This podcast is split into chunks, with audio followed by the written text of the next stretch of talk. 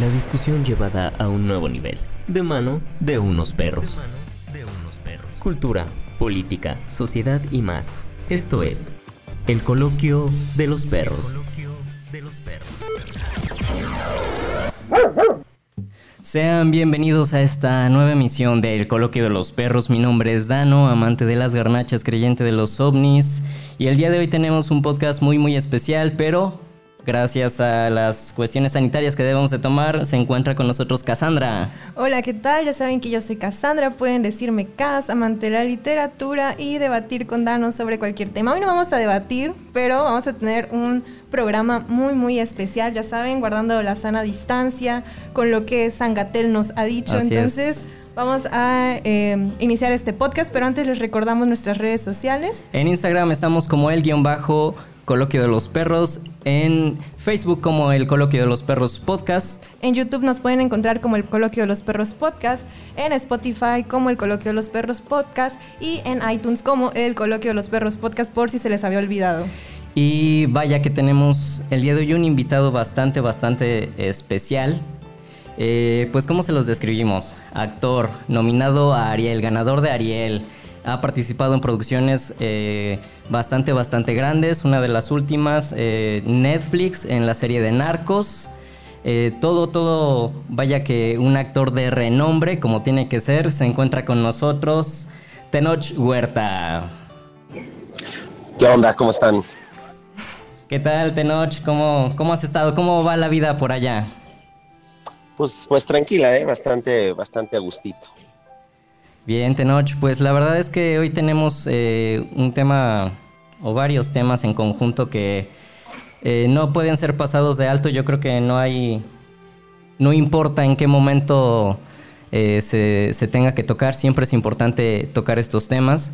No, más, más que nada porque en un país como el nuestro se sufre constantemente de problemas de racismo, de problemas de clasismo, ¿no, Cas?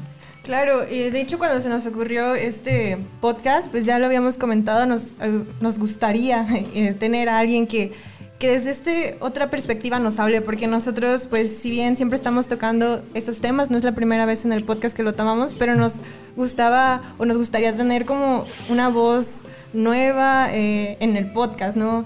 Eh, nosotros lo hablamos como siempre desde nuestras lecturas, desde eh, lo que vamos investigando. Y de nuestra perspectiva y nuestra perspectiva. Pero yo creo que eh, sobre todo en el cine y en el mundo televisivo de México, pues esto se ha reforzado muchísimo y era lo que yo le comentaba a Tenor, que queríamos platicar con él, ¿no? O sea, pero no solo en el cine, sino en general en México. se ha visto, creo que más estos días, eh, estos temas se han tocado mucho y nos interesa pues hablar de eso un poquito y hablar pues em, desde la perspectiva de Tenoch.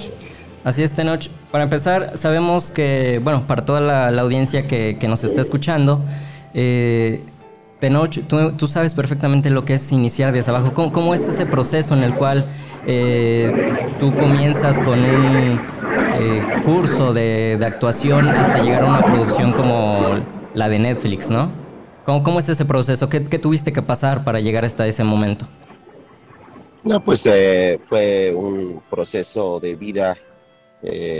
nunca quise ser actor, todo fue un poco circunstancial, solamente era un hobby, de repente me empezaron a pagar por el hobby, eh, empecé a, trabajar en cortos estudiantiles, a hacerlo todo por, por amor al arte, eh, y fui entrenando en esos cortos estudiantiles. Eh, la primera vez que entregué fotos a que me llamaran para un casting pasaron casi dos o tres años. Eh, de la primera vez que fui a un casting a que me quedara habrán pasado otros dos o tres años. Eh, pero como era mi hobby, yo estaba estudiando periodismo en la UNAM, pues la verdad me valió un poco madre, no, no, me quitaba el sueño. Eh, de pronto empecé a hacer cortos y demás, alguna participación en, sabes, decir, es hombre número tres en una, en una telenovela o pues por el estilo. Y un buen día me llaman, mientras yo trabajaba de camarógrafo en TV Azteca, me llaman para eh, irme a trabajar con Gael en su primer película, en su ópera prima Déficit. Eh, al mismo tiempo hago una obra de teatro en la Sala Villaurrutia de, de, Bellas Artes del Centro Cultural del Bosque y a partir de ahí hasta la fecha no he hecho otra cosa más que trabajar de actor. y bueno, pues ya fue, ahora sí que una cosa fue llevando a la otra, un buen trabajo, un trabajo dedicado, consciente, eh, pensado, va abriéndote las puertas, ¿no? Cuando lo haces bien, cuando te desempeñes chingón en tu trabajo, siempre se van abriendo las puertas. Además, yo llego al cine en un momento maravilloso en el que las historias cambian, la narrativa cambia y ahora las películas se tratan del jodido sufridor y del ratero y pues ni modo que sea un güerito, ¿no? El jodido sufridor o el ratero. Entonces, donde los actores morenos empezamos a tener un montón de chamba. Porque pues ya eran películas de la marginalidad, de violencia, de crimen, de brutalidad, eh, historias incluso grotescas y pues no vamos a poner un güerito a ser grotesco porque pues no va con el con la imagen que, que se tiene de la superioridad racial expresada a través de, de, los medios de comunicación. Entonces, eh, es donde eh, empezamos a entrar, no nada más yo, sino varios actores empezamos a entrar, eh, y hay esto, ¿no? Esta narrativa persistente en el que cada vez que se habla de la clase media o la clase baja, siempre van a ser actores morenos y siempre, indudablemente, es brutal, es violenta, es grotesca, asesinato, violación, secuestro, balaceras, eh, venta de órganos, venta de niños, pederastía, o sea, siempre que hablamos de la clase baja es culero, ¿no? Y cada vez que hablamos de la clase alta o la clase media alta, pues son caucásicos, son comedias románticas, son buena ondita, las chavas nada más basta que se esfuercen un poquito y llegan a donde quieran, los chavos aprenden la lección y se deconstruyen y siempre es una narrativa muy infantil acerca de las clases altas, ¿no? Eh, como si no hubiera violencia o violaciones en las clases altas, como si las redes de pederastía no estuvieran controladas por millonarios, como si la red, el lavado de dinero no se hiciera a través de empresas que facturan millones y millones para poder pasar precisamente y lavar millones de dólares del narco, ¿no? Entonces, eh, toda esta narrativa vira nos beneficia de alguna manera porque pues, nos da chamba a todos los actores y a partir de ahí empieza a crecer, a crecer, a crecer, a crecer mi carrera. Voy eh, pasando de un proyecto a otro, proyectos importantes, películas. Eh, he sido nominado cinco veces al Ariel, lo gané una, eh, como alrededor de cinco o seis cortometrajes en los que he participado han ganado el Ariel. Entonces, siempre, siempre me involucré en proyectos de mucha calidad proyectos que han estado en festivales internacionales, o sea, también tuve creo que el buen tino, el buen ojo y, al, y a la vez también cuando tú vas eh, eh, estableciendo un perfil como persona, como artista, eh, los proyectos se van acercando a ti, ¿no? por ejemplo, me han ofrecido telenovelas que he rechazado, por lo tanto ya no se me acercan las telenovelas, ¿no? de repente me llegan a ofrecer algo, por este, en este momento no estoy interesado, eh, ni económica ni, ni artísticamente en, hacer una telenovela. Pero bueno, eso va sucediendo y bueno, ahorita ya eh, en un proceso, en un franco proceso de internacionalización, eh, trabajo en la serie de Netflix, ahorita en la serie de Mexica, que es de Amazon, que está en pausa por cuestiones de coronavirus. la produce Steven Spielberg, actúa Javier Bardem, Yoshi Descárrega, Bardem como Cortés, Yoshida como Melinche y un servidor como Moctezuma, ¿no? Entonces, eh, la, la, la, vida se ha ido, ha ido abriéndome las puertas y pues yo me meto y ya, ya no pido permiso, ¿no? se abre y me meto y se acabó. Y es, es bastante eh, curioso cómo mencionas esta parte, ¿no? Que eh, de repente llega un punto en el cual comienzan a, contar historias sobre personas morenas, ¿no? De, nuestra tez. Y cómo siempre se va orillando hacia esa parte. Pero en, todo este proceso que, tú tuviste que, tener, ¿qué es lo que te decía, ¿no? Cuando tú llegabas a, algún casting y por tal cual, por tu color de piel, no, no te decían, o sea, te decían, ¿sabes qué? Aquí no la vas a hacer. No, no, nunca. Eh, lo que sí es cuando vas a hacer eh, castings de comerciales, por ejemplo, eh, el eufemismo de latino internacional, y ese eufemismo quiere decir es caucásico bronceado. entonces llegas y pues, obviamente yo iba, cuando, no, cuando empezaba no tenía idea de nada, y yo iba a estos castings de caucásico, de, de latino internacional, y yo decía, a ver, pues soy latino, este, tengo cara de árabe, tengo cara de hindú, bueno, más de pakistaní, eh, también tengo cara de, indígena. Eh, pues sí soy bien internacional, ¿no? Y pues no, no, este, realmente no se refería a este eufemismo, entonces obviamente nunca quedaba, ¿no? Eh, y ya a la hora de para trabajar en cine y demás, pues te, ellos te llaman para un personaje en particular, ¿no? O sea, te llaman, te dicen, oye, ¿sabe qué? ¿Sabes que hay un proyecto? Está este personaje, vente a hacer casting y ya, te quedas, ¿no? Este, no, nunca, nunca he recibido ninguna manifestación racista, ni discriminatoria, ni nada en mi medio. Toda la gente ha sido muy respetuosa, es gente chingona, gente inteligente, gente culta. Eh, lo que sí sucede es esto, se construyen las historias desde un lugar de privilegio que es en el que habitan los productores, los directores, los guionistas, porque sí es cierto que la mayor parte del medio en el que me desarrollo está dominado por gente que tiene un origen cultural, económico y social muy particular, ¿no? O sea, yo cuando entro al cine la mayoría eran chavos que habían estudiado en el Colegio Madrid, eh, para quienes no lo sepan, el Colegio Madrid se funda con los inmigrantes españoles que llegaron con la Guerra Civil Española, fundan el Colegio Madrid y es, bueno, pues justo es un colegio de corte eh, de ideología socialista que quiere formar a las juventudes, también que les quiere transmitir parte de la cultura, obviamente de sus padres, ¿no? de los que llegaron, en, eh, que fueron recibidos en México y demás. Pero el Colegio Madrid cuesta mensualmente 20 mil o 25 mil pesos, lo cual quiere decir que solo una pequeña élite puede acceder a ese tipo de colegiaturas. Eh, entonces eh, yo bromeo con ellos y les digo que es el colegio de izquierdas para formar a la ultraderecha de México, ¿no? Entonces, este, pero bueno, es una broma, pues.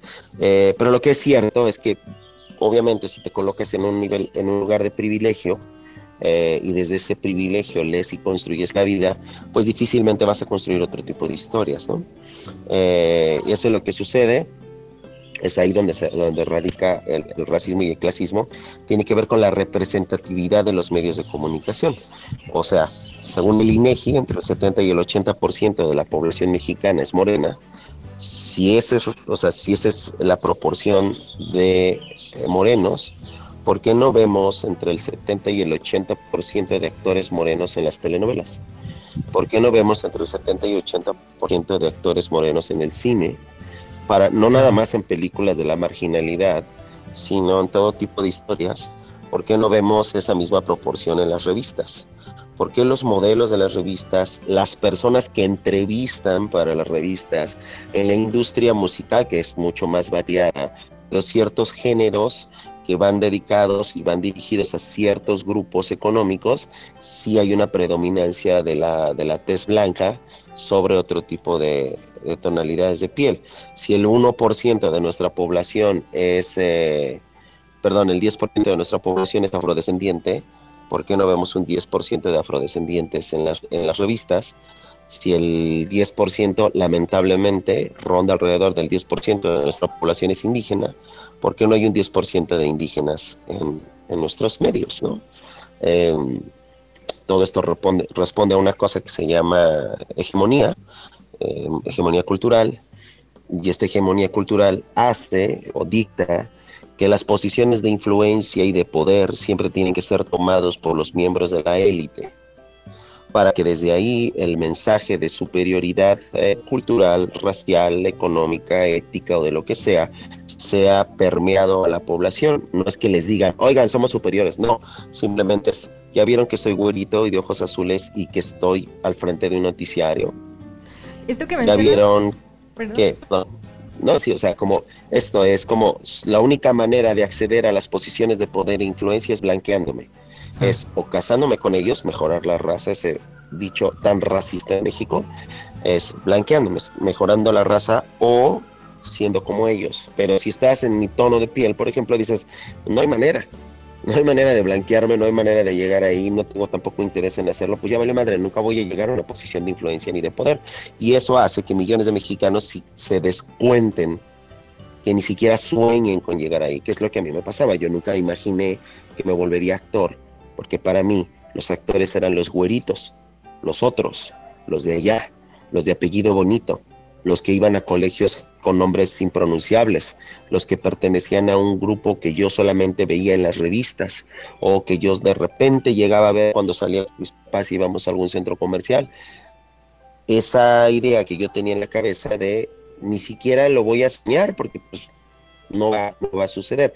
Y no desde un tema trágico de, güey, nunca voy a llegar a ser actor, no, pues es que simplemente jamás se me metió la idea de ser actor porque en mi vida yo no pertenecía a eso. Entonces ni siquiera la idea se generó en mi cabeza. Como supongo que a ninguno de ustedes se les ha, eh, imagen, nunca se les ha metido a la cabeza volverse esquimales. Ah. Simplemente no está en su realidad, no está en su radar. Y entonces, por ejemplo, veía esto que pasó con lo de la marca de la leche que decían, ¿por qué nos venden una caja de leche eh, con personas súper blancas cuando ninguno de nosotros nos sentimos identificados, o por lo menos la mayoría de, la población mexicana no se identifica con esto? Pero viene muchísimo de algo muy, muy atrás y precisamente esto que mencionas, ¿no? Del siglo XIX, cuando se instauran eh, las razas y todo esto que se habla de que en América no, no fue la conquista o el descubrimiento de América, sino más bien la invención de América, porque se olvida todo esto que ya estábamos aquí o que ya estaban todas esas personas aquí y que no es esta concepción europea que se tiene y de que, por ejemplo, el indígena no era humano, no, no pensaba, se creía todo esto. Y, y es muy triste que hasta hoy creo ha prevalecido este, este pensamiento de diferentes formas, no, ya no, o sea, no así, o todos creen que ya no es de esa misma forma de no, nosotros ya no tenemos esclavos o nosotros ya no los vemos así, pero hay ciertos comentarios, ciertas cosas que se hacen y que hacemos, creo que todos, porque todos hemos participado y eso es eh, algo de lo que, que se está tratando ahorita, ¿no? De también concientizar y darnos cuenta hasta qué punto pues nosotros mismos hemos eh, repetido estas conductas y tratar de irlas cambiando. Pero sobre todo, eh, Dano y yo lo comentábamos, que en México pasa algo muy interesante que se reproduce mucho lo que pasa en otros lugares, sobre todo en Estados Unidos. Ahorita que estabas mencionando esto, eh, nos hace recordar también los casos de personas como Yalitza Aparicio y de Jorge Antonio Guerrero, ¿no? En el caso de Jorge Antonio, una persona a la cual se actor, eh, que apareció en Roma y a la cual se le niega la visa en varias ocasiones justamente por su color de piel y porque no le creen que él realmente sea también un actor y que no le creen que, que él vaya a ir a los Oscars perdón, a los Oscars, ¿no? En el caso también de Yalitza, en, el cual eh, le otorgan una columna en New York Times y comienzan también todos estos comentarios racistas, clasistas del mismo mexicano que dicen por qué se le da un, espacio a ella, qué es lo que ha hecho, realmente solo por una película y todo, todo, todo esto, toda esta conceptualización que tú nos mencionas, que al final de cuentas es un es todo un proceso, ¿no? Que desde la conquista, claramente nosotros hemos sido personas que nos hemos, hemos dejado idealizar por ese tipo de pensamientos. Y también aunado con el país predominante, en este caso Estados Unidos, en el cual regresamos ¿no? Al, mismo ejemplo de hace un momento, nosotros querer imitarlos con movimientos, con eh, estandartes, con diferentes cuestiones sociales, porque para nosotros o para la gran mayoría, para un cierto sector bastante importante, Estados Unidos es un ideal y es un, un alcance que ellos aspiran, ¿no? ¿Cómo es esta parte? ¿Cómo lo percibes tú también en este sentido? Mira, no, no, no, no, no es que estemos imitando el movimiento de Estados Unidos. Lo que pasa es que Estados Unidos lleva muchas décadas hablando de racismo. Estados Unidos tiene muchas, eh, muchos trabajos académicos, tiene movimientos, tiene películas, tiene series, tiene revistas, tiene tanta información acerca del racismo porque llevan décadas y décadas y décadas, tal vez siglos, eh, por, lo menos eh, desde la abolición de la esclavitud y la abolición de las leyes de la de segregación, llevan hablando del mismo tema. Nosotros estamos tan en pañales que todavía hay por ahí algunos especímenes que dicen que no hay racismo en México hay los más abiertos de mente que dicen que sí hay racismo, que no hay racismo, sino clasismo, ¿no? Cuando racismo y clasismo, bueno, el ejemplo que te puse de acumulación de pobreza y de riqueza, eh, pues ya que nos damos cuenta que van íntimamente ligados, ¿no? Entonces, imagínate, ni siquiera el más supremacista de los supremacistas gringos va a decir jamás que en Estados Unidos no hay racismo. Pues claro que ellos se vuelven el ejemplo porque son una sociedad que ha estado hablando del racismo.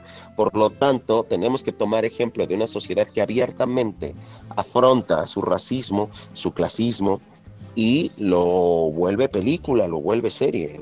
No lo veo yo nada de malo eh, tomar el ejemplo positivo de muchos países, ¿no? Por ejemplo, en Alemania hay leyes que prohíben eh, los medios de comunicación que hagas chistes racistas o clasistas o te, te quitan el programa y ¿no? te meten multas y creo que hasta el campo vas a dar. En México no hay esas leyes.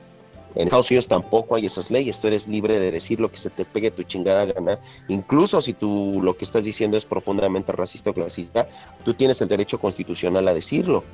Lo puedes decir. En Alemania no. Entonces, pero Alemania también lleva bastantes décadas hablando del tema. Entonces, no, no tiene nada de malo eso. Lo que sí está mal es que, por ejemplo, mucha banda pone su Black Lives Matter y entonces este, pone su pantallita negra en Instagram, en Twitter y lo que sea. Yo sé que lo hacen con, lo hacen de corazón, lo hacen con buenas intenciones, realmente creen en el movimiento y están apoyando el movimiento antirracista, pero cuando les planteas que el racismo en México existe, se lo niegan. Mucha de esta gente lo niega porque lo desconoce, porque dice, ok, si yo no quemo cruces, si yo no me visto de blanco con mi cucurucho, y si yo no este, eh, golpeo y mando a, los negros al fondo del camión, entonces no soy racista porque no se parece a las películas gringas de racismo. Entonces no soy racista. Pues mucha gente desconoce qué es el racismo siquiera, desconoce cómo se manifiesta el racismo en México. Otras personas simple y sencillamente pues si empiezan a cuestionarse por qué chingados son actores, por qué chingados son conductores de noticias, o por qué son los dueños de la empresa, o por qué tienen el contrato para pavimentar la carretera, o los contratos para construir las escuelas, o los contratos para surtir de equipo médico a los hospitales, se van a dar cuenta que es por un privilegio de clase y por un privilegio blanco. Y entonces se van a dar cuenta que no es que sean tan especiales y tan chingones y que le hayan echado tantas ganas. Se van a dar cuenta que son tan pendejos como cualquier otro, pero simplemente estaban parados en la pirámide de privilegios. Entonces por eso no se lo quieren cuestionar y por eso tienen incluso reacciones eh, rabiosas hacia los cuestionamientos del racismo y el clasismo. Entonces sí que los hay, pero son los menos, creo yo. Creo que la inmensa mayoría de la gente simplemente lo desconoce. Entonces, para allá voy. O sea, la banda se solidariza con el movimiento antirracista en Estados Unidos, pero desconoce que en su propio país hay racismo, clasismo y que seguramente ellos son los racistas y los clasistas. Porque tampoco nadie quiere ser el malo, ¿no? Por eso nadie lo quiere aceptar. Entonces, creo que creo que es el complejo. Yo no veo nada de malo que apoyemos el movimiento antirracista en Estados Unidos. No veo nada de malo que empecemos a tener nuestro propio movimiento antirracista. Lamentablemente tuvo que morir un hombre a manos de la policía en Estados Unidos para que entonces en México pudiéramos hablar de racismo. Imagínate qué tan jodidos estamos, que un ser humano debió haber sido asfixiado en los Estados Unidos para que en México por fin empecemos a hablar del tema. ¿Qué crees lo, que es lo que necesita exactamente México, a tu parecer? ¿Por dónde tiene que ir la cuestión para que realmente en, México como sociedad comencemos a, hablar sobre esto y que el clasismo y racismo comience a disminuir de una u otra manera? Digo, ya comenzó ¿no? el movimiento, desgraciadamente como lo mencionas, con este tipo de circunstancias, pero al final de cuentas eh, sabemos que es, que es algo por, un por comunicación, ¿no? Eh, que lamentablemente en algún momento va a volver a disminuir la atención que se tenía sobre este tema. ¿De qué manera hacer entonces para que no suceda esto? Para que poco a poco vayamos avanzando y vayamos eh, cuestionándonos a nosotros mismos y a nuestro propio entorno para poder decir, sabes qué, la neta sí, yo tengo... Eh, eh, actos racistas, actos clasistas. Yo sí me he comportado porque creo que todos en algún momento hemos llegado a hacerlo inconscientemente, pero, pero sí lo hemos llegado a hacer. ¿De qué manera entonces cómo trabajar esta cuestión a nivel social en, nuestro entorno?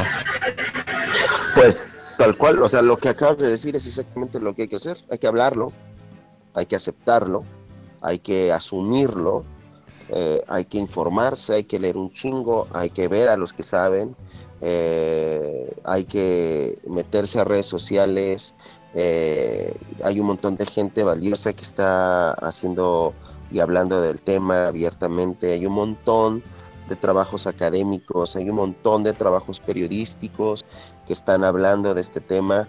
Eh, entonces hay que hacerlo, aprovechar cada espacio de difusión precisamente para que no sea una moda pasajera y caiga el tema, sino para que sea una plática constante y eh, presente en la vida nacional, que esto deje de ser un tema simplemente de, de entrevistas y de medios y que se vuelva una práctica diaria, que las pláticas lleguen a la mesa, a la cocina, a la sobremesa de las familias, pero que también llegue al Congreso. Presionar a nuestras autoridades para que legislen fuerte y de manera agresiva en contra del racismo y el clasismo. Necesitamos nuevas leyes, necesitamos eh, un marco jurídico intenso y fuerte, necesitamos identificarlo y a darle de, con todo al, al, tema del racismo y del clasismo. Tenemos que empezar a desmontarnos nosotros desde ahí, tenemos que pedir a los medios de comunicación representatividad, necesitamos pedirle a los medios de comunicación que nos dejen a todos eh, estar en los medios y no solamente en papeles marginales o en papeles, más bien en papeles eh, que tienen que ver con la marginalidad, sino en todo tipo de papeles. Eh, creo que es una lucha que se puede dar o que se tiene que dar desde muchísimos ángulos en donde todos y cada uno de nosotros tenemos un papel sumamente importante, desde nuestras prácticas cotidianas hasta las prácticas sociales y culturales.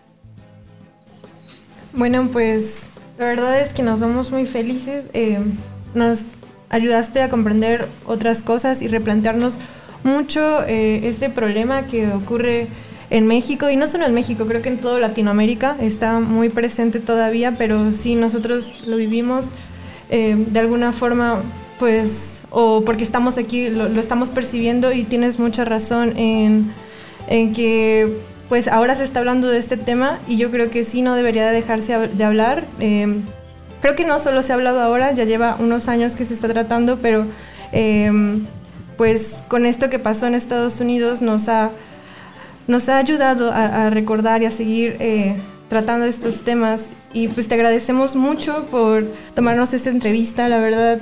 Eh, pues es bueno tener otras voces que, que, nos hablen desde otra perspectiva y eso lo agradecemos mucho. Eh, no sé si quieras agregar algo más. No, nada más. Este, agradecer también que haya el espacio, que, que siga habiendo más espacios, que siga habiendo más pláticas, eh, hay que invitar a los académicos, hay que invitar a la gente que, sabe más del tema, obviamente. Yo hablo desde la anécdota mucho y también mucho de, obviamente, de lo que he leído, pero creo que hay gente que, que, necesita o que debiera estar en este tipo de espacios, eh, que tienen aportes mucho más puntuales. Bueno, ahí estuvo nuestro queridísimo Tenoch Huerta, que pues lo perdimos porque lamentablemente tiene una agenda bastante apretada. Eh, pero agradecemos bastante el espacio que tuvo con nosotros. Y pues hablar de estos temas, Cas, es bastante, bastante importante, no solo ahora, sino siempre. Sí pasó lo de George, sí han pasado muchas cosas, pero hay que tomarlo y sostenerlo, que no se vaya, porque yo sé que tú que nos estás escuchando en algún momento has, has dicho pinche indio, naco, lo que tú quieras. Yo lo he dicho, no me da pena admitirlo porque creo que es bastante importante admitir primero tus errores para poder hacer una introspectiva y poder cambiar desde ahí. No sé cómo lo veas tú. Claro, em, la verdad es que es muy importante como se estaba eh, llevando todo este hashtag que vi en Twitter, ¿no? De... Ah, ¿cómo era? Black Lives Matter. No, no, no, este fue otro que después como de aceptar, ¿no? Este, más bien que todos hemos sido racistas, clasistas en algún ah, momento, pero lo importante yo creo que es también el ir haciéndose consciente cada vez más de estos temas y que finalmente, pues no importa por qué medio llegues, creo, o por qué se dé, siempre es importante cuestionarnos, leer sobre esto y seguir hablando. Y yo personalmente creo que sí es necesario legislar eh, leyes que como en Alemania se prohíbe ser racista, se prohíbe hacer estas bromas, pues creo que aquí sería importante legislarlo. O sea, aunque muchos atentan contra eh, la libertad de expresión, todo eso, no, no es atentar contra la libertad de expresión. Creo que tú mejor que nadie lo sabe. Eh, hay una línea entre la libertad de expresión y entre la de agredir a personas, aunque sea en broma. Pues ahí lo tienen amigos, espero que les haya gustado este podcast, que se les haya quedado algo grabado así como a nosotros y por unas clases de historia también, ¿por qué no? Pues esperamos que nos sigan escuchando. Es momento de decir adiós. Pero les recordamos nuestras redes sociales. En Instagram estamos como el guion bajo coloquio de los perros, en Facebook como el coloquio de los perros podcast, En YouTube como el coloquio de los perros podcast, en Spotify como el coloquio de los perros podcast y, por si aún no les queda del todo claro, en iTunes como El Coloquio de los Perros Podcast. Nos despedimos, pero no sin antes recordarles como cada semana que ya no sean tan ojetes. Y nos escuchamos el siguiente miércoles. Bye. Es hora de ir por nuestras croquetas. Te esperamos el siguiente miércoles con más de nuestras perradas. de nuestras perradas.